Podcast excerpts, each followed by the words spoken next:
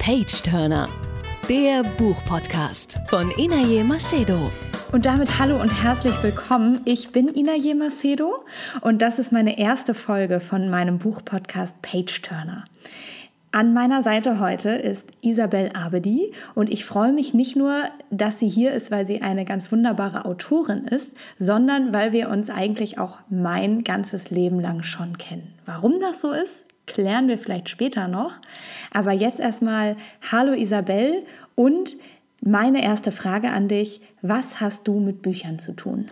Ja, hallo Inage. Ich freue mich natürlich auch ganz doll, dass ich da bin heute. Und was habe ich mit Büchern zu tun? Ich habe viel mit Büchern zu tun und Bücher hatten vor allen Dingen viel mit mir zu tun. Ich glaube, mein ganzes Leben schon und deins auch. Ich habe als Kind äh, immer schon wahnsinnig gerne gelesen. Mir wurde wahnsinnig gerne vorgelesen. Also ich komme aus einer Bücherfamilie. Mein Großvater hatte eine Bibliothek, die gut und gerne eine Buchhandlung hätte sein können.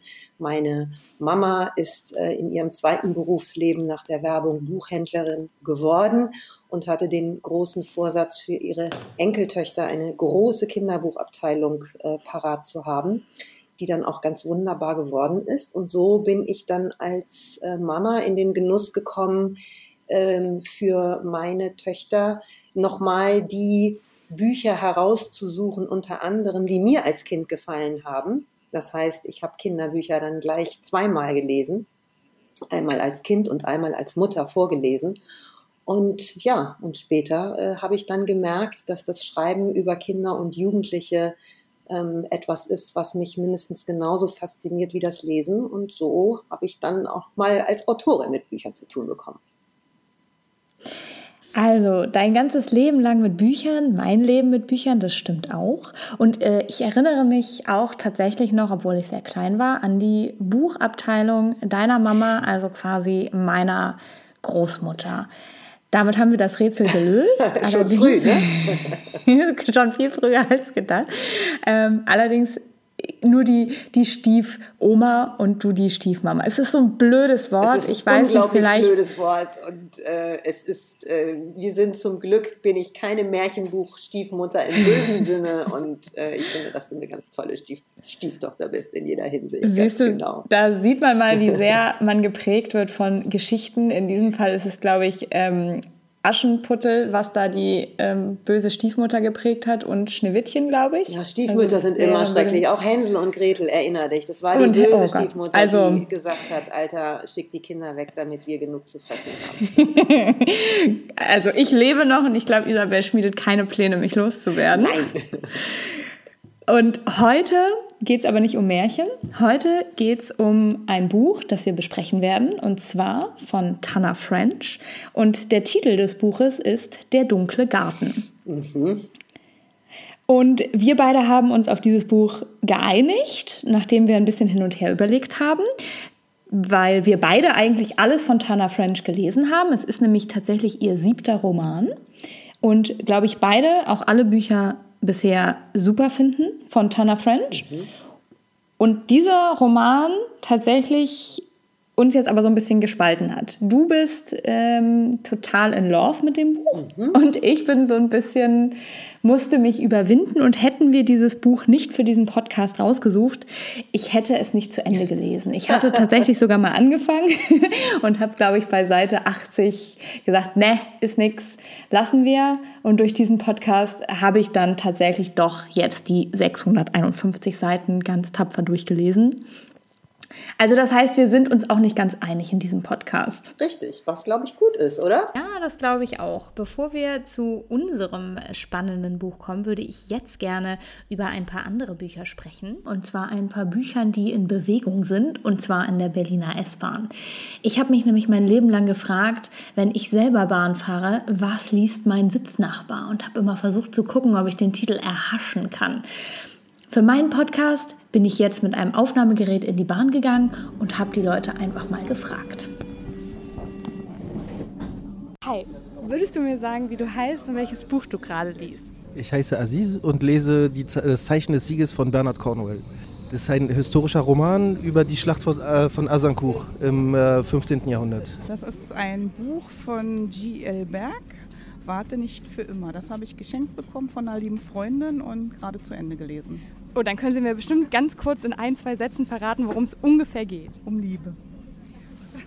Vielleicht einen Satz mehr? Ja, das ist ähm, eigentlich eine traurige Geschichte. Da hat eine Frau ihren Mann verloren und hat eine neue Liebe kennengelernt nach Jahren. Und würden Sie sagen, es ist ein gutes Buch? Ist nett.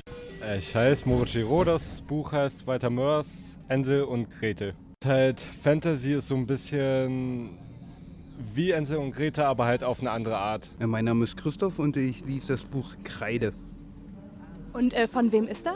Oh Gott, Carol O'Connell. Hi, ich bin Selma und ich lese gerade das fünfte Versprechen von Don Miguel Ruiz.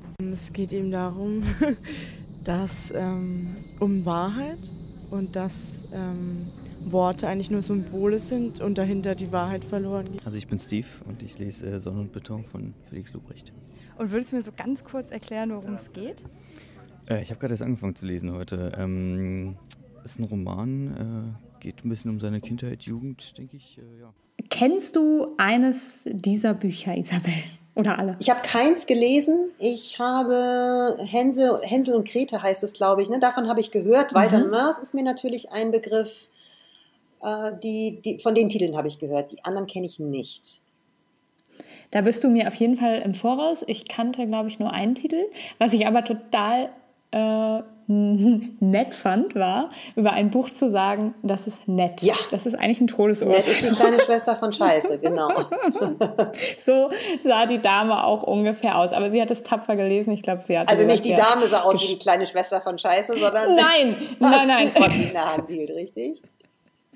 Nein, sie sah so aus wie, mm, ja, mm, ist nett, ich habe es halt geschenkt Okay, bekommen. okay, okay. da gibt es ja eigentlich Gott sei Dank das Internet für, dass man Bücher, die man nur nett findet, nicht mehr lesen muss. Richtig. Aber wir kommen zurück zu unserem Buch, was nicht nur nett ist, also auch wenn es nicht meins zu 100 Prozent ist, ich fand es mehr als nett. Jetzt ist ja, würde ich als allererstes ganz gerne mit dir darüber sprechen, was man an Büchern auch als allererstes nennt und sieht, und zwar den Titel. Der dunkle Garten. Wie findest du den? Ja, ich finde den großartig. Der ist ja im Deutschen anders als im Englischen. Hilf mir Ja, im- Im, Englischen ist The er Witch Elm. The Witch Elm. Genau. Richtig. Und Das heißt, ganz Deutschen kurz Du- übersetzt, die Ulme, glaube ich, einfach, ganz easy. Ja. Und bei, bei Witch, obwohl es mit Y geschrieben wird, muss ich seltsamerweise dann doch wieder äh, an die Märchenwelt, an die Hexe denken, weil, weil ich an The Witch, äh, weil es klingt wie Witch, die, die Hexe, wird aber anders geschrieben. Im Deutschen der dunkle Garten.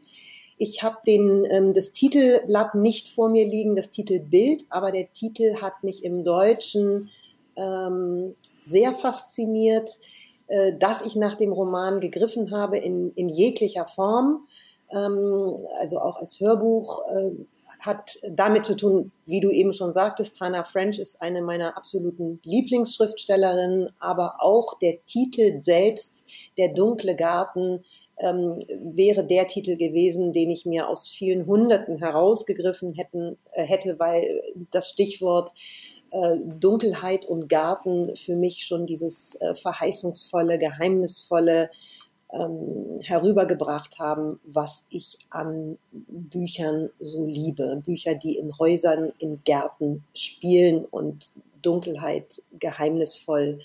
Ähm, das hat mich in jeder Hinsicht äh, hineingerufen.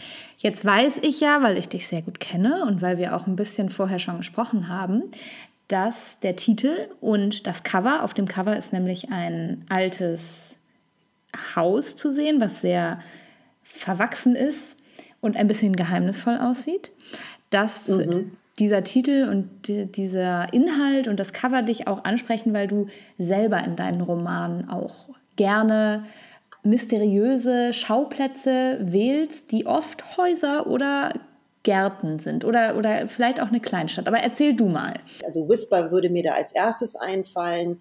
Die längste Nacht, äh, mein, mein, mein jüngster Roman, der jetzt auch schon ein paar Jahre her ist, seitdem er erschienen ist, spielt auch in einem, äh, in einem alten Haus, in diesem Fall in Italien. Auch da geht es um einen rätselhaften Todesfall. Auch da spielt die Landschaft Äh, und ähm, da spielt auch Erinnerung und Kindheit eine große Rolle. Also insofern mhm. nicht verwunderlich, da hast du Da recht. hast du es schon gesagt, ein Todesfall. Denn Tana French ist eigentlich bekannt geworden als Krimi-Buchautorin. Sie hat sechs super erfolgreiche Krimis geschrieben. Das ist ihr siebter Roman und ich habe ja schon angedeutet, der ist ein bisschen anders. Es geht aber trotzdem um einen Mord, also es ist trotzdem ein Krimi-Element dabei. Um noch mal ganz kurz diese Titeldiskussion abzuschließen, ich fand den Titel jetzt nicht schlecht, aber ich fand ihn doch irgendwie ein bisschen gewöhnlich. Also hm, wenn du mich in zwei Jahren fragst, wie hieß denn noch mal dieses Buch? Ich glaube, ich würde nicht drauf kommen, weil der so beliebig ist und so flüchtig ist.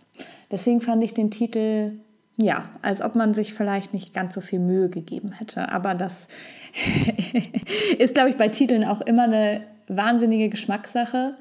Und äh, ich glaube, die Autoren haben auch nicht immer mit Spracherecht, oder? Nein, sie haben nicht immer Mitspracherecht. Das ist, äh, oder ich, ich würde das fast, äh, ja, mit, mitreden darf in dem Sinne jeder, aber sie haben kein Entscheidungsrecht. Und das haben sie, glaube ich, äh, in den allermeisten Fällen tatsächlich nicht. Also äh, der Verlag darf es äh, entscheiden. Natürlich darf man sich als Autor wehren, wenn, äh, wenn das die Persönlichkeit angreift oder wenn es gar nicht geht. Aber das sind ja zahl, zahlreiche Gründe, die äh, zu einem Titel führen.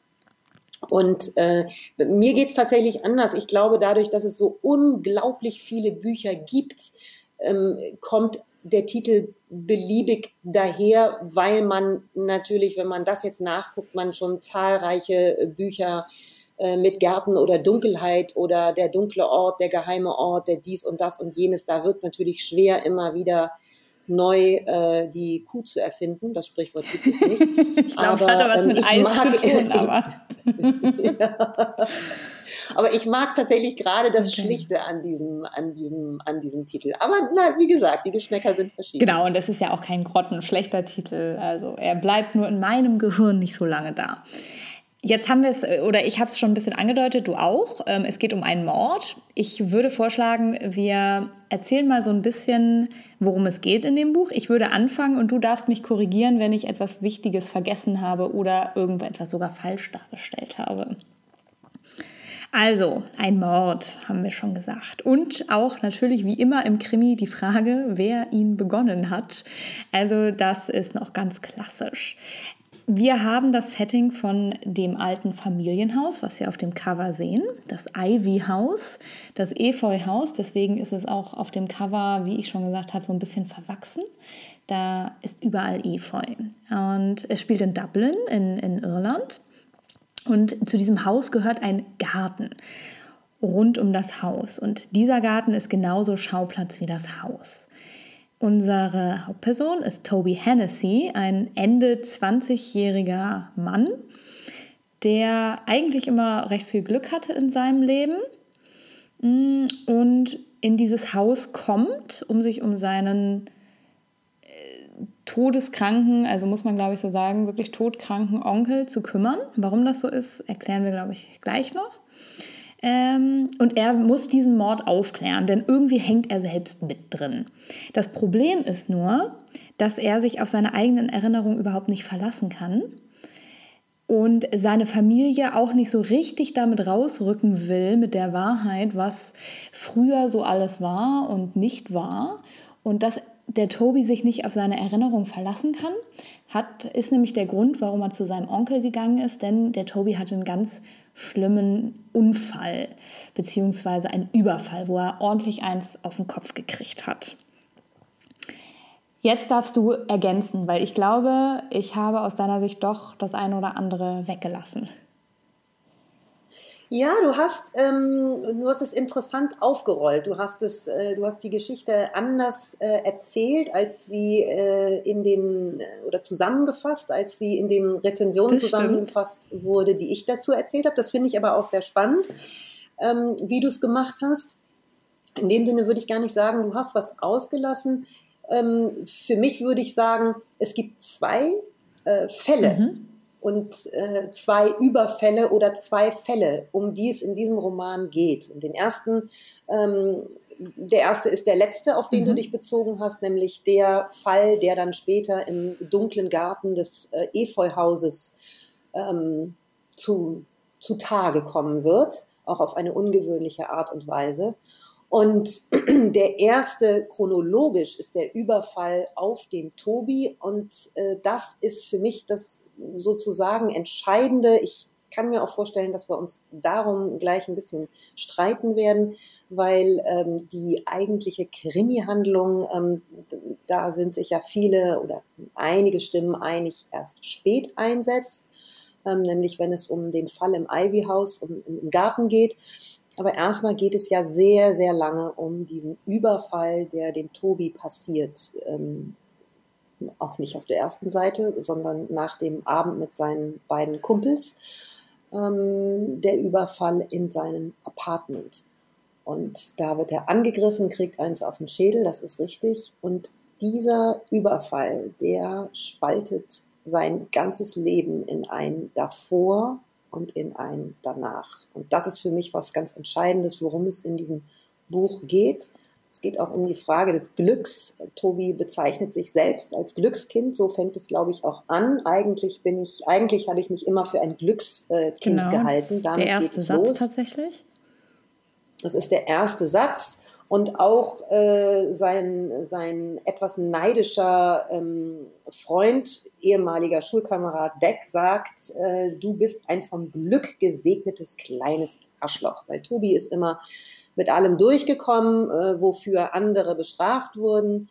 Und ähm, ja, er hat überhaupt, er, er stimmt dem auch zu und sagt, es stimmt, ich bin ein totaler Glückspilz. Und ich bin jetzt mal, ähm, ich bin jetzt mal äh, fies und ähm, sage, das behauptet er am Ende immer noch. Und das finde ich total spannend, dass er am Ende immer noch sagt, ich habe ich hab immer Glück gehabt. Und äh, nur sieht er das anders. Und damit verrate ich, glaube ich, auch nichts. Aber das finde ich ein ne, ne, ne ganz, ganz spannendes Element in diesem, in diesem Roman. Und ähm, mir sitzt Stephen King so ein bisschen im Nacken, aber da kommen wir dann vielleicht später genau, noch zu. Genau, wir machen nämlich später noch so einen kleinen Rundumschlag, was so die Presse sagt. Genau. Mhm. Aber genau, es gibt, glaube ich, noch einen zweiten Aspekt, den ich tatsächlich auch weggelassen habe in meiner Kurz-Kurz-Zusammenfassung, und zwar das Zwischenmenschliche. Das ist ja, würde ich fast behaupten, äh, dein Steckenpferd.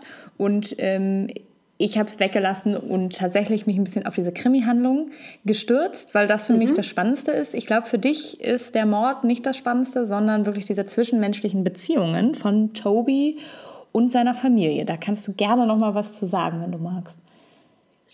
Ja, super. Also nicht nur von Tobi und seiner Familie, ja doch, natürlich von Tobi und seiner Familie und in dem Sinne ähm, ganz besonders Tobi und seinem Onkel Hugo. Und das heißt, er fährt vordergründig zu seinem Onkel Hugo, um auf ihn aufzupassen, weil sich ein Gehirntumor herausgestellt hat, äh, um den alle wissen, um den sich alle sorgen. Und da Tobi in der glücklich unglücklichen Lage ist, dass er gerade selber keinen anderen Lebensaufgaben nachgehen kann, ähm, wird er auserkoren und stimmt dann auch zu, zu seinem Onkel zu reisen und äh, da zu wohnen und auf ihn aufzupassen. Ich glaube, man muss an der und Stelle ganz, vielleicht noch mal kurz sagen, dass es auch relativ von Anfang an klar ist, dass dieser Onkel sterben wird. Also die Ärzte machen keine Hoffnung und als Leser bekommt man auch keine Hoffnung. Richtig, ganz genau. Und in dem Zusammenhang, der eine wird ziemlich sicher sterben und Tobi ist gerade und auch das, der ist, das, äh, der ist ja wirklich nur um Haaresbreite dem Tod entronnen. Mhm. Also der ist wirklich, der wäre zu Tode geprügelt worden. Beide hat es am Kopf getroffen. Den einen durch, durch die Krankheit, den Onkel, und ihn eben durch diesen dramatischen Überfall. In diesem Fall sind ja auch, in diesem Buch sind ja auch gleich äh, zwei Detectives, zwei Fällen auf der Spur. Aber worauf ich hinaus will, ist, dass der, der Tobi äh, nur vordergründig in das Ivy House fährt zu seinem Onkel. Was da eigentlich hintersteckt, ist, dass er für sich innerlich auch in ein Refugium, Sanatorium, an einen Ort fährt, an dem sich um ihn gekümmert wird. Denn dieser Onkel Hugo, der ist nicht irgendein Onkel, der ist wirklich ein ganz besonderer Onkel, der auch schon in der Kindheit und in der Jugend eine besondere Rolle gespielt hat. Und jetzt kommt die, kommen die anderen Familienmitglieder ins Haus, nicht nur, ähm, die, nicht nur für den Tobi, sondern auch für seine Cousine Susanna und für seinen Cousin Leon. Ne? Genau. Ne? Leon heißt er. Äh, diese drei sind die, sind die Kernfiguren. Das ist Familie mit Onkel Hugo. Die jeweiligen Mütter, Väter sind Randfiguren. Und, äh, Und entscheidende Tobys Figuren ist- Freundin Melissa hätten wir noch, glaube ich. Genau, Hm, die wollte okay. ich gerade sagen. Das ist, die ist in dem Sinne noch nicht richtig, noch nicht richtig Mhm. Familie, weil die sind noch nicht verheiratet. Also die kommt begleitend als seine Freundin mit. Und die spielt aber auch eine ganz wichtige Rolle. Und äh, ja, das ist natürlich, da hast du völlig recht. Also dieses ganze Zwischenmenschliche ist der Teil, der mich äh, an dem Roman absolut Mhm. gefesselt hat. Und äh, deswegen hätte von mir aus auch die Krimi-Handlung erst auf Seite 800 ins Spiel kommen können. hätte die gute Tanner noch 200 Seiten mehr gehabt. Ja, und ich hätte noch 200 Seiten mehr ich glaube, gehabt. dann hätte genau. ich, ich hätte es nicht geschafft. Ich hätte dann, glaube ich, bei diesem Podcast so getan, als ob ich es gelesen hätte. Jetzt haben wir, genau, schon ein bisschen rausgearbeitet. Du findest zwischenmenschliche Beziehungen super. Finde ich eigentlich auch, wenn sie auf eine sehr dramatisch, drastische, kammerspielartige Art und Weise dargestellt werden. Aber dazu kommen wir später. Warum ich finde, dass das hier nicht so ist, du aber schon. Und wir kommen, ich würde gerne, um dem Zuhörer noch ein bisschen näher das Buch zu bringen, zu der Rubrik Eselsohr kommen. Jeder von uns hat ein Eselsohr machen dürfen oder müssen. Das heißt, jeder von uns hat sich eine Stelle ausgesucht, die er jetzt präsentiert. Du fängst an, weil deine Stelle chronologisch vor meiner ist. Und wenn ich das richtig verstanden habe, beginnt dein Eselsohr bevor Toby ins Ivy-Haus kommt, beziehungsweise die Fahrt ins Ivy-Haus. Ja, und die Fahrt zum Ivy-Haus, ähm, die hat mich deswegen so besonders beeindruckt, weil ich hier empfunden habe, wie stark die Atmosphäre und die ganze Stimmung gesetzt wird und wie subtil sie, also die Tana French, das schafft. Für den Tobi fühlt sich diese Fahrt an wie ein LSD-Trip. Das äh, Xanax fängt jetzt an zu wirken und ähm, der Taxifahrer ist total genervt, weil er die Abzweigung zur Straße nicht findet. Und äh, auch Tobi und Melissa sind im ersten Moment unsicher. Und da geht es also damit los, dass er die Wirkung der Straße beschreibt, in der sein Onkel Hugo eben dieses Ivy-Haus hat. Und sagt, dass die Straße den Eindruck macht, als wäre sie nur an jedem zweiten Donnerstag vorhanden oder als wäre sie für Menschen mit dem geheimnisvollen Talisman sichtbar. Ähm, aber die übrige Zeit wäre sie unsichtbar. Und sobald man die Straße wieder verlassen hat, äh, würde man sie schlagartig wieder vergessen. Und das, ähm, daran musste ich sehr lachen. Ich musste an Harry Potter denken und habe ihn also sprichwörtlich da auf den Gleisen gesehen und nach äh, Gleisen neuneinhalb und dem Zug suchen sehen, äh, mit dem er dann die geheimnisvolle Welt von Hogwarts äh, bereisen wird. Und natürlich ist es nicht Harry Potter und es ist kein Fantasy-Roman, aber ganz subtil setzt sie etwas Mystisches und etwas Geheimnisvolles, was für mich eben dieses Ivy-Haus ausstrahlt. Und dann geht es eben in seine, in seine Erinnerung von, von der, der, den Zeiten, die er im Ivy-Haus verbracht hat.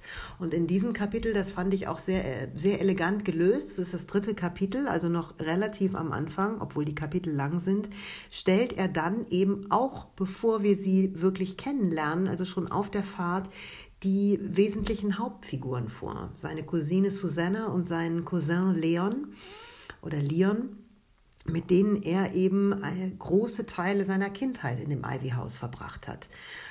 Und er erzählt auch die ganze Geschichte von dem Haus das damals den, von den Urgroßeltern gekauft wurde, die aus äh, wohlhabenden anglo-irischen Familien stammen, äh, zahlreiche Anwälte und Ärzte gewesen sind, die das in den 1920ern gekauft haben. Und als Tobi dann äh, auf die Welt kam, da hat es schon seinen Großeltern gehört, die ihre vier Söhne darin großgezogen haben. Die, ähm, der eine Sohn ist der Vater von Tobi, die anderen beiden Söhne sind die Väter von Leon und Susanna. Und äh, die sind also alle in Ehe und äh, mit Kindern. Äh, und Hugo ist eben der ehelose und auch kinderlose Teil der Familie. Und, zu, und schon hier wird aber deutlich, dass er fast der äh, kinderliebste Sohn äh, aus dieser Familie ist. Äh, er wird als gutmütig beschrieben. Und die, die Kindheit, die, an, an die Tobi sich jetzt erinnert, diese Momente, die sie da erlebt haben, die Eltern ähm, der drei haben äh, ihre Ferien verbracht und haben dann die Kinder zu Onkel Hugo ins Ivy House geschickt und äh, wie, wie, wie viel Glück da stattgefunden haben. Da wird es dann fast so was wie ein, ein Bullabü, wo eben wirklich ähm, Abenteuer äh, in aller Unschuld stattfinden. Also es gibt, äh, sie, sie bauen sich äh, ein, ein, ein Dach, ein, ein Fort auf dem Dachgeschoss aus, was, was, was mit ein paar Sperrholzresten anfängt und sich dann über Monate hinweg zu einem riesigen Bau mausert, den sie dann an endlosen Nachmittagen hin und her erobern. Es gibt Kucklöcher und Falltüren, es gibt gibt Vorrichtungen, ähm, in denen man Eimer voller Müll auf, auf die Köpfe der Feinde kippen kann. Es gibt geheime Passwörter. Es wird beschrieben, wie sie Spinnennetze aus Flaschenzügen im Garten aufspannen, um, um dort Sachen zwischen den Bäumen und Fenstern hin und her zu transportieren. Sie heben Gruben aus, sie füllen sie mit Wasser und planschen damit herum. Und ähm, später als sie dann Teenager sind, da ähm, legen sie sich ähm, nach dem Abendessen auf die Wiese, sie, sie fangen an, heimlich irgendwelchen Fusel zu trinken, sie reden und lachen und die Eulen, die schreien am, am dunkler werdenden Himmel. Und ähm, auch, auch da, das ist so in, wirklich so ganz in einem Nebensatz, äh, Hugos Silhouette bewegt sich hinter den beleuchteten Fenstern. Und dann werden auch äh, Sean und Deck ähm, nochmal ähm, vorgestellt, die wir ja schon im ersten Kapitel kennengelernt haben, also seine Kumpels aus der Schule die ähm, am Anfang mit ihm in der Kneipe sind und die damals aber auch eben da waren, die eben da ständig vorbeigeschaut haben. Die Straße wird als sonst als ganz kinderlos beschrieben. Nur ein paar seltsame alte Herrschaften wohnen in dieser Straße. Aber eben in Hugos Ivy House ist das knallvolle Leben. Der, die dürfen alle Freunde einladen. Es werden Partys gefeiert. Und ja, es ist wirklich dieses, dieses pure Glück, was da beschrieben wird und auch die Freude, dieses Glück zu teilen mit Freunden, die eben weniger Glück hatten als Tobi. Da ist ganz viel Symbolhaftes drin in diesem Kapitel oder in diesem Anfang des Kapitels in dieser Fahrt, die dann auch nochmal für mich auf eine sehr mystische Art und Weise endet. Sie kommen dann äh, schließlich am Ivy House an und äh, noch immer ist das Efeu da, nachdem es benannt worden ist. Es ist äh, üppig und es glänzt, aber hier schon nimmt Tobi das Haus verwahrloster äh, wahr als zu den Zeiten seiner Großeltern. Sagt, es ist nichts Dramatisches, aber da sind schon die ersten rostigen Stellen, Farbe ist abgeblättert. Ähm, die, der Garten hätte längst mal gestutzt werden müssen, aber es wächst alles wild. Und dann äh, steht eine Gestalt in der offenen Tür, die auch wieder ganz mystisch beschrieben wird, von der Tobi am Anfang kaum das Gefühl hat, dass sie menschlich ist. Also sie wird als überirdisch beschrieben, weil das Sonnenlicht, das durch, durch das Laub dringt, sie ihrer Substanz beraubt. Also er, er sieht nur ein irritierend ähm, flimmerndes, weißflimmerndes T-Shirt, verwirbeltes blondes Haar und wie so ein Pinselstrichgesicht ähm, etwa also eine also ganz unwirkliche Konturen, äh, die für ihn fast so wirken, als ob sein äh, ja medikamentös äh, benebelter Verstand sie aus Licht und Schatten zusammengesetzt hätte und als könnte diese Gestalt jeden Moment auflösen und äh, sich auflösen und verschwinden. Und dann gibt es einen ganz starken Lavendelgeruch, der ihn, der, den er als geisterhaft stark empfindet. Und dann kommt er näher und dann erkennt er, dass es Susanna ist, seine Cousine, die eine Gießkanne in der Hand hat und die dann plötzlich ganz irdisch wird, ihn reglos beobachtet und die dann er verkrampft auch innerlich ähm, und ja, die dann am Ende sagt, Donnerwetter, jetzt bist du tatsächlich gekommen. Und dann geht es ins Ivy-Haus und damit eben dann auch weiter in die Handlung. Das ist total spannend, dass du dir gerade diese Stelle ausgesucht hast, weil mein Eselsohr ist, äh, ja, sagen wir mal, relativ anders. Aber zuerst, mein Eselsohr beginnt vor allem wesentlich später als deins, nämlich mehrere Wochen. Toby und Melissa und Hugo wohnen ja jetzt zusammen und haben sich auch arrangiert und haben auch eine Art Alltag zusammen entwickelt. Melissa geht wieder arbeiten und Toby hilft seinem Onkel Hugo tagsüber auch bei der Arbeit und ja, die äh, sind jetzt quasi eine Art WG und Toby und Melissa haben auch entschieden, eben nicht nur ein paar Wochen zu bleiben, sondern auch ein paar Wochen mehr. Und Onkel Hugo, der braucht tatsächlich auch immer mehr Hilfe, weil die Krankheit fortschreitet. Und im gleichen Zug ist es aber so, dass Toby sich langsam tatsächlich ein bisschen zu regenerieren, äh, ja, scheint sich zu erholen. Mein Eselsohr ist ein Dialog zwischen Toby und einem der ermittelnden Detectives. Um, ähm, denn mittlerweile äh, ist es so, dass ein äh, Skelett gefunden wurde im Ivy House, beziehungsweise im Garten in der großen Ulme. Daher auch der englische Titel. Und diese große Ulme steht im Garten, ähm, ist sehr alt, sehr groß und hat vor allem ein sehr großes Loch, wo ein Skelett reinpasst, beziehungsweise ein Mensch. Und Susannas, also Tobys Cousine, hat einen kleinen Sohn und der hat einen Schädel gefunden beim Spielen. Und an dieser Stelle des Romans ähm, merken wir dann auch ganz deutlich, also an der Stelle, die ich ausgesucht habe, die spielt ein paar Tage nach dem Fund des Skeletts. Und für mich war diese Stelle irgendwie besonders, weil ähm, A, Toby das erste Mal sowas wie Angst empfindet und seine Erinnerung in Frage gestellt wird. Aber vor allem, weil für mich an dieser Stelle das erste Mal so richtig die Krimi-Handlung eigentlich begonnen. Wir haben also folgende Situation. Wir sind im Ivy-Haus, Toby ist da, Onkel Hugo werkelt oben in seinem Arbeitszimmer und es ist noch jemand anwesend, und zwar Detective Mike Rafferty. Und der ist äh, tatsächlich wie aus dem Bilderbuch, ein Bilderbuch-Detective. Und das kann Tana French sehr gut, diese Bilderbuch-Detectives beschreiben. Beide sitzen im Wohnzimmer. Detective Rafferty hat einen Arm auf sein Knie und er erzählt unserem zusehends nervöser werdenden Toby, was er und seine Kollegen aus der Rechtsabteilung, aus der Rechtsmedizin, alles mit dem Skelett angefangen haben, um herauszufinden, wer der Tote war. Und ja, das sei heute vor allem mittels der Szene ein Kinderspiel. Und dann kommt der ganz entscheidende Moment, wir erinnern uns, Toby kann seinem Gedächtnis nicht so ganz vertrauen, ist sich aber bis zu diesem Zeitpunkt sicher, nichts von einem Toten zu wissen, der irgendwie in seinem Leben eine Rolle gespielt hat.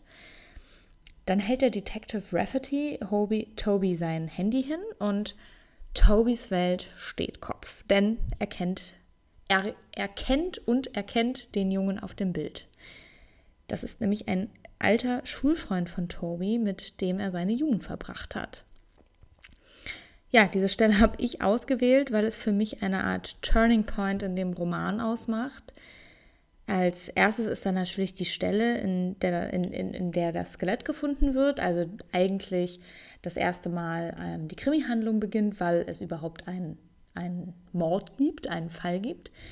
Aber ähm, an diesem Punkt steht vor allem auch die Welt von Tobi Kopf und der Leser wird das erste Mal der Leser kommt eigentlich das erste Mal auch an den Punkt, genau wie Tobi, dass er das erste Mal an seinen Erinnerungen zweifelt, an den Aussagen auch zweifelt, die Tobi macht, weil der Leser kann nicht mehr wissen, stimmt es, stimmt es nicht. ja, kurz gesagt, ab hier hätte es richtig spannend werden können. Und ich hatte kurz den Eindruck, jetzt wird es zum Page-Turner, jetzt beginnt der Krimi. Das war allerdings eine kleine Fehleinschätzung. Also Skelett mhm. im Baum und Toby kennt diesen jungen Mann, der da offensichtlich sehr, sehr lange schon im Baum liegt. Genau, da, so, so viel ist sicher. So viel ist sicher. So viel ist sicher.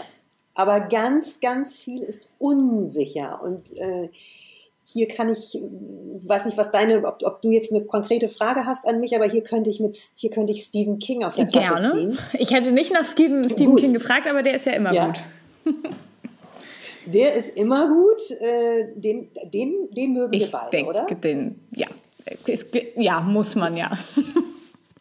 Ja, ich, äh, genau. Und er hat, dann muss man nicht jeder. Aber ähm, also ich, wir, wir, haben uns ja auch mal öfter über Stephen King schon unterhalten. Wir haben Filme gesehen und ja, ich habe seine Bücher ähm, schon als Teenager gelesen. Und das habe ich mit Tana French gemeinsam. Die ist ein, sechs Jahre jünger als ich. Und ähm, sie sagt, dass äh, im Grunde ihre Bücher die Schuld von Stephen King sind weil sie hat, sie bezieht sich in einem Interview äh, ganz besonders auf ähm, de, den Roman It mhm. oder im Deutschen S, der sie äh, gejagt hat über Wochen.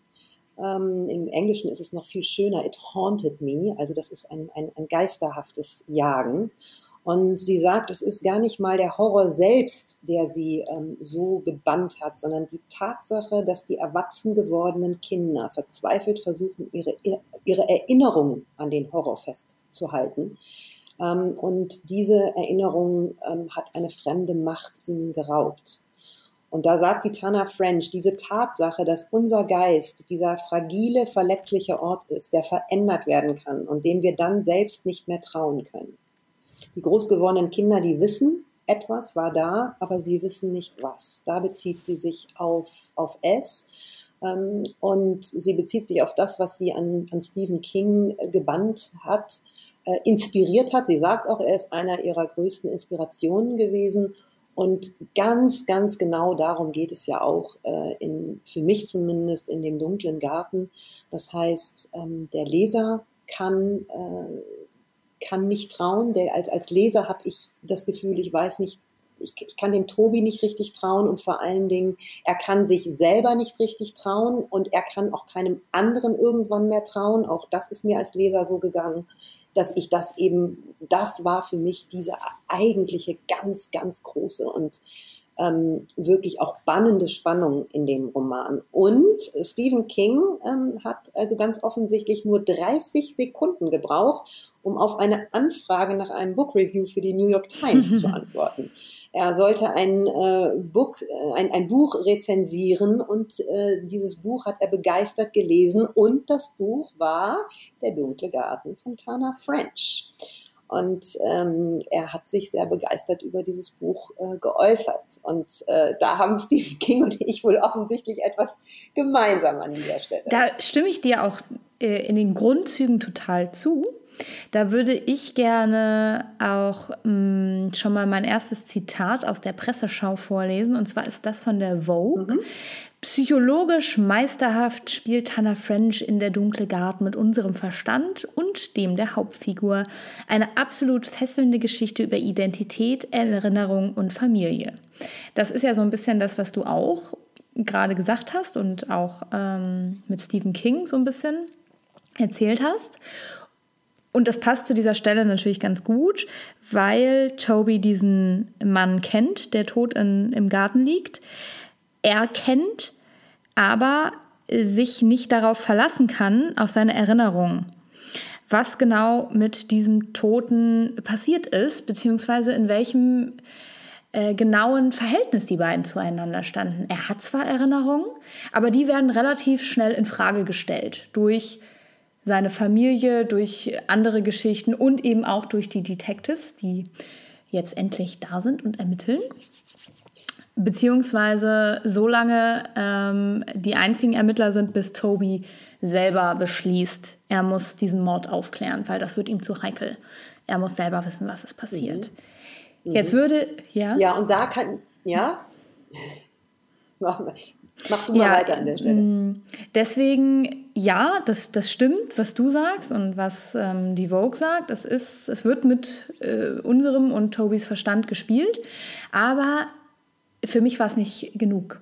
Jedes Mal, wenn diese Stelle kam oder dieser Moment kam, wo ich als Leser dachte, aha, jetzt kehrt sich das Blatt, dann wurde das doch relativ schnell irgendwie wieder revidiert. Also man oder mir erging es so, dass ich als Leser nicht genug Katz- und Maus-Spiel hatte, dass ich nicht genug falsche Fährten bekommen habe, dass ich nicht genug diesen Moment hatte von jetzt weiß ich gar nichts mehr, sondern es war sehr reduziert und ein Verdacht, den man dann so entwickelt hat als Leser, zog sich auch sehr lange über sehr, sehr viele Seiten, bis der wieder ins Schwanken geriet durch ein, eine neue Erkenntnis oder eine neue Information. Also ich hätte mir gewünscht, dass das noch verdichteter gewesen wäre, noch mehr Tempo aufgenommen hat, weil das Buch bleibt in einem finde ich, ruhigen Tempo. Dadurch, dass eben auch immer wieder viel die Familie mit ähm, involviert ist und die ähm, Geschichten aus der Jugend und die aktuellen Geschichten. Ähm, da hätte mir äh, mehr Dynamik, mehr Spannung, mehr Action, glaube ich, ganz gut gefallen. Und deswegen auch mein Eselsohr als der Detective kommt, weil da denke ich immer so, in, an den Stellen, wo die Detectives kamen in dem Buch, da habe ich gedacht, ah ja, jetzt ist Tana French in ihrem Element, jetzt nimmt es Fahrt auf, jetzt werden die Gespräche derb, jetzt werden die Gespräche äh, psychologisch. Ähm, ja, da muss ich, also das, das war mein Eindruck, aber ich, ich glaube, dich hat es nicht so gestört wie mich. Ja, ich habe das Buch, also ich glaube, man kann dieses Buch als, man kann das Buch als Krimi lesen äh, und dann wäre es, wenn, ich bin in dem Sinne keine Krimi-Leserin, deswegen liebe ich die Tana French und es ist ja, das finde ich an der Stelle wichtig, in den, die, die vorigen Romane, alle Romane, die sie davor geschrieben hat, äh, die haben einen entscheidenden Unterschied, nämlich ähm, die, im, im, die Hauptfiguren, die Protagonisten sind genau. Detectives. In dem, äh, in dem Roman, äh, in dem drittletzten, das ist, glaube ich, der geheime Ort. Das ist, ist richtig, das richtig? Wie heißt der? Ort.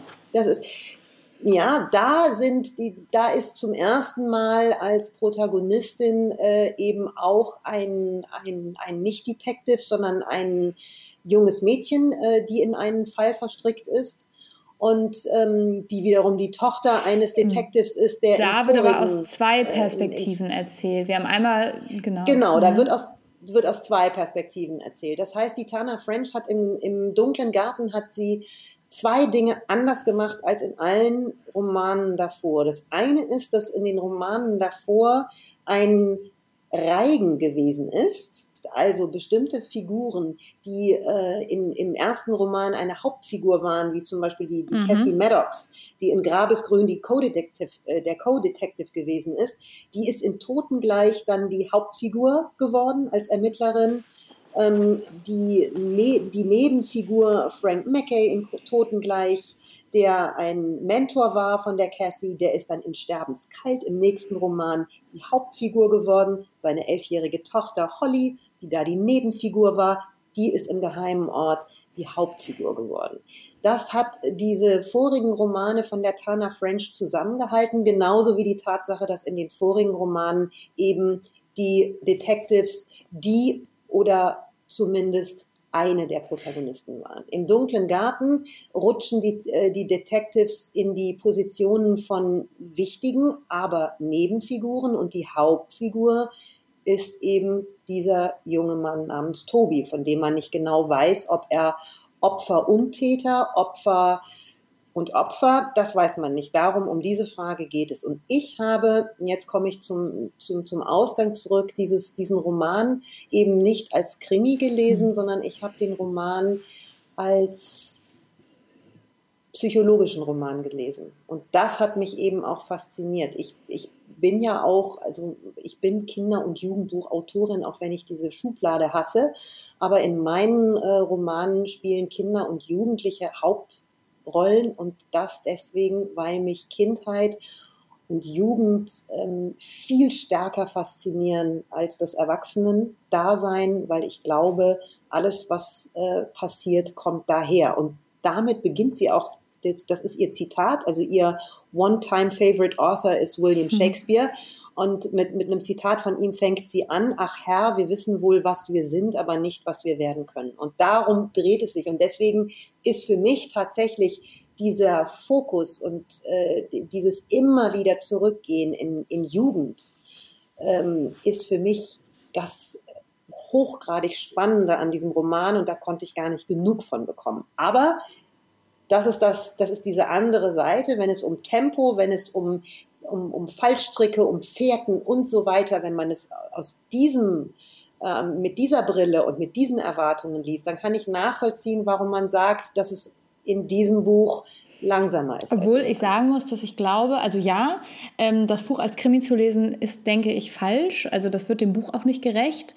Ähm, mhm. Aber ich glaube, es hätte der Geschichte keinen Abbruch getan, doch ein bisschen Tempo an der einen oder anderen Stelle aufzunehmen und ein bisschen verdichteter Fallen und Fährten zu legen. Ich, ich glaube, dann hätte es mich auch ein bisschen mehr angesprochen.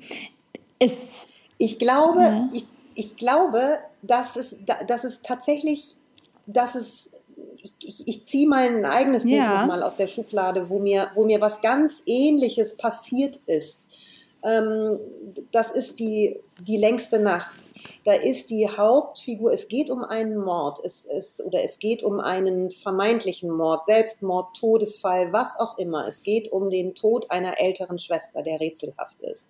Es gibt keinen Detective, da kommt überhaupt kein, kein Inspektor vor. Es ist nämlich die jüngere Schwester, die äh, an den Ort gerät, in dem etwas mit der älteren Schwester passiert ist. Und mir ist selber beim Schreiben passiert, dass ich im Tempo massivst gedrosselt wurde. Ich hatte andere Erwartungen an meinen Roman. Ich hatte zahlreiche Ideen zu Fährten und mhm. Fallstricken und so weiter und habe gemerkt, es geht nicht, weil ich stecke in der Figur, um die es geht. Und bei dieser Figur, in dieser Figur muss ich drin bleiben und der muss ich gerecht werden und deren Gefühlswelt muss ich gerecht werden. Und da ist es ähm, in, in dem Moment, wo sie gelähmt war, wo sie also innerlich gelähmt war, wo sie merkte, sie kann nicht mehr, sie kann hier gar nicht mehr weiter, sie muss stecken bleiben oder wieder zurückgehen. Da bin ich mitgegangen. Und das fand ich äh, ganz interessant, dass die, dass die Tana French, die ja, ähm, das kann ich ihr jetzt nicht unterstellen, aber die Tana French, die ähm, behauptet über ihre Bücher, ähm, dass sie ähm, sie nicht im Vorfeld plottet, sondern das, ähm, das sagt sie tatsächlich, das zitiert sie. Sie plottet nicht im Vorfeld, sondern sie lässt die Handlung aus den Figuren mhm. heraus entstehen. Und da ist interessant, sie ist, äh, sie hat äh, zwar Drama und äh, Englisch studiert, aber ähm, sie hat ihren mhm. ersten Genau, das war mhm. ihr erster Beruf. Das heißt, sie hat als Schauspielerin, ähm, ich glaube, vorwiegend mhm. auf Theater. Sie hat ja gestanden. relativ spät auch erst angefangen mit dem Schreiben. Ganz genau. Und äh, das heißt, sie verlässt sich auf ihre Figuren. Und da ihre Hauptfigur diesmal eben mhm. kein Detective ist, sondern wie gesagt ein Opfer und oder Täter, man weiß es nicht, äh, schreibt sie es aus dieser Figur heraus. Und damit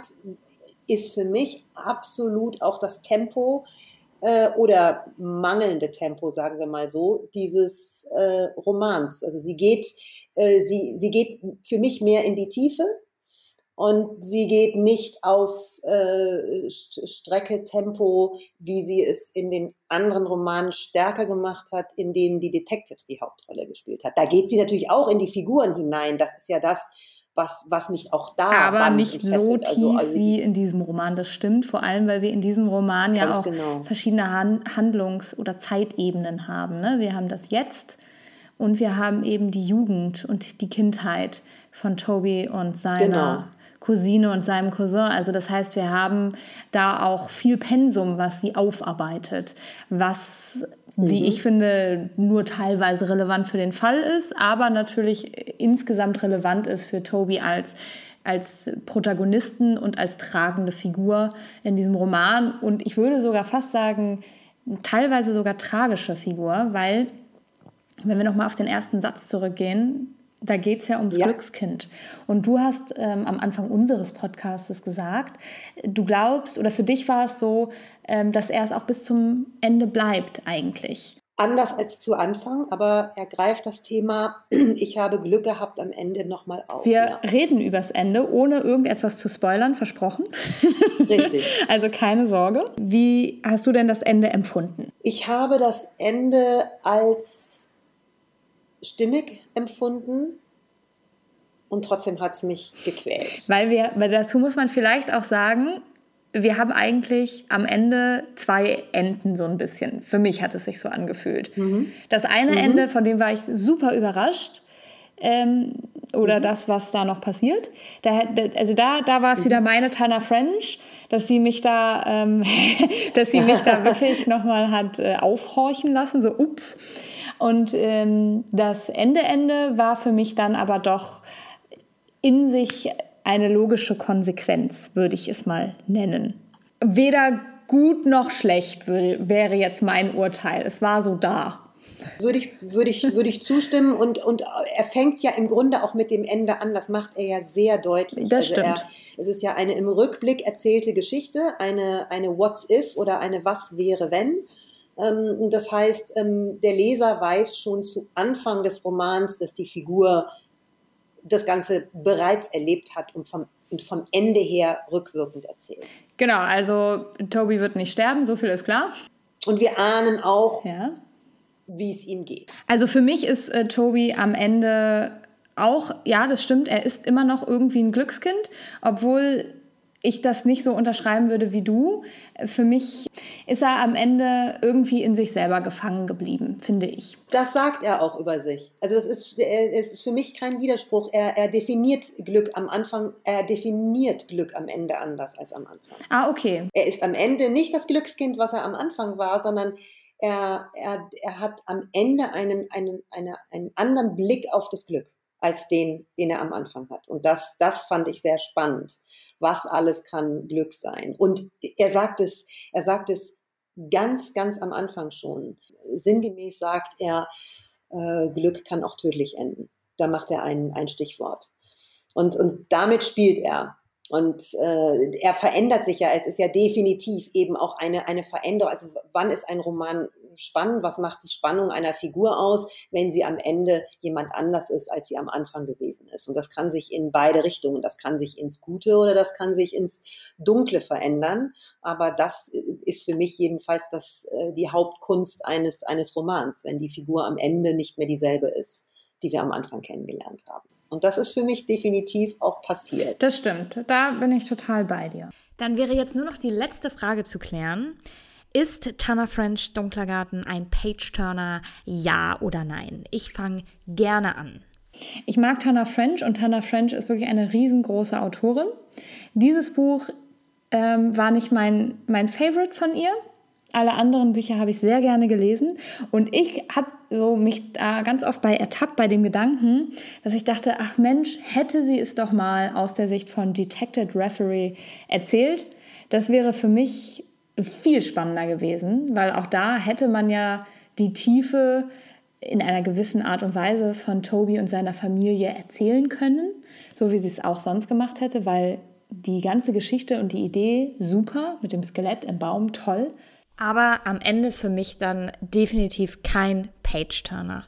Gutes Buch, nicht mein Geschmack und deswegen kein Page-Turner für mich. Wie sieht's bei dir aus, Isabel? Ein Page-Turner, damit assoziiere ich und damit soll man ja auch assoziieren, dass es eben so spannend ist, dass man äh, rasend die Seiten äh, weiterblättert und atemlos durch die Handlung äh, getrieben wird und überhaupt nicht stoppen kann. Das ist dieses Buch, das ist dieser Roman nicht für mich, aber das macht ihn für mich auch zu einem Roman im besten Sinne, ähm, weil ich gerne in Büchern versinke, weil ich mich gerne in Atmosphäre aufhalte, weil ich gerne ähm, langsam und intensiv lese. Insofern würde ich von dem Roman sagen, dass er eine ganz starke Sogkraft hat und äh, dass ich ja, mich selbst jetzt, es ist wirklich eine Weile her, dass ich den Roman gelesen habe, mich noch ganz stark daran erinnern kann, dass ich die Augen schließen kann und wirklich diesen Ort sehen kann, dass ich die Figuren sehen kann, dass ich mich an bestimmte Gespräche erinnern kann, so als hätten sie wirklich fast in meinem eigenen Leben stattgefunden. Ich äh, kann da wieder reingehen, wenn ich mich daran erinnere und die Augen schließe. In diesem Sinne, nein, kein Page-Turner, sondern ein soghafter Roman, um darin zu versinken. Darfst du denn schon ein bisschen was verraten, was du gerade schreibst? Du schreibst was, ich weiß es. ich, du, ich schreibe was, du weißt es und du weißt, dass ich im, äh, in diesem Stadium meiner Schwangerschaft, so nenne ich das, äh, wenn ich Bücher schreibe, ähm, noch ein bisschen abergläubig bin und äh, nicht gerne etwas über Inhalte verrate. Aber, das hätte ich eigentlich äh, ganz zu Anfang auch sagen können, ähm, auch das ist ein Grund gewesen, warum ich mir den dunklen Garten aus dem äh, Regal gezogen habe. Ähm, der, das Buch, an dem ich jetzt schreibe, spielt in einem alten Landhaus, in einem alten Gutshaus, in diesem Fall in Deutschland. Äh, und auch da gibt es natürlich einen Garten. Und äh, es ist ein, es ist das Genre Kinderbuch oder es ist der Bereich Kinderbuch. Und beim Lesen äh, muss ich immer sehr darauf achten, dass ich Bücher nehme, die inhaltlich weit genug weg vom eigenen Thema sind, aber wo es doch so ganz bestimmte Parallelen gibt. Das ist auch so ein spannendes Thema, finde ich. Was lesen Schriftsteller, während mhm. sie an eigenen Büchern schreiben? Und insofern ähm, hat es, äh, hat der dunkle Garten, auch wenn es in diesem Fall um einen Mord und um, um, um sehr düstere Themen geht, ähm, ja, gibt es doch Parallelen zu dem Buch, an dem ich gerade schreibe. Aber das wäre alles, was ich darüber verrate. Okay, also wir haben ein Kinderbuch, einen geheimnisvollen Ort, aber kein Mord. Okay. Kein Mord. Aber wahrscheinlich, wahrscheinlich ist jetzt mal so ins Blaue hineingeraten ein anderes Geheimnis. Es gibt auch definitiv ein anderes Geheimnis und es gibt auch das Thema mhm. Familie, was ja für mich eines der spannendsten überhaupt ist.